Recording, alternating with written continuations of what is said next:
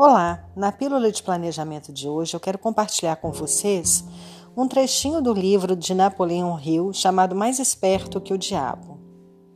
Cada fracasso traz junto de si a semente de um sucesso equivalente, mas a semente não germinará e crescerá sob a influência de um alienado.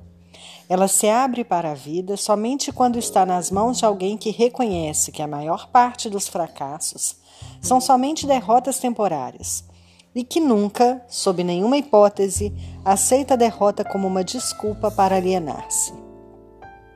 Desejo sucesso e desejo que você aprenda com derrotas e fracassos e não se deixe vencer por eles, porque você pode alcançar tudo o que você quiser.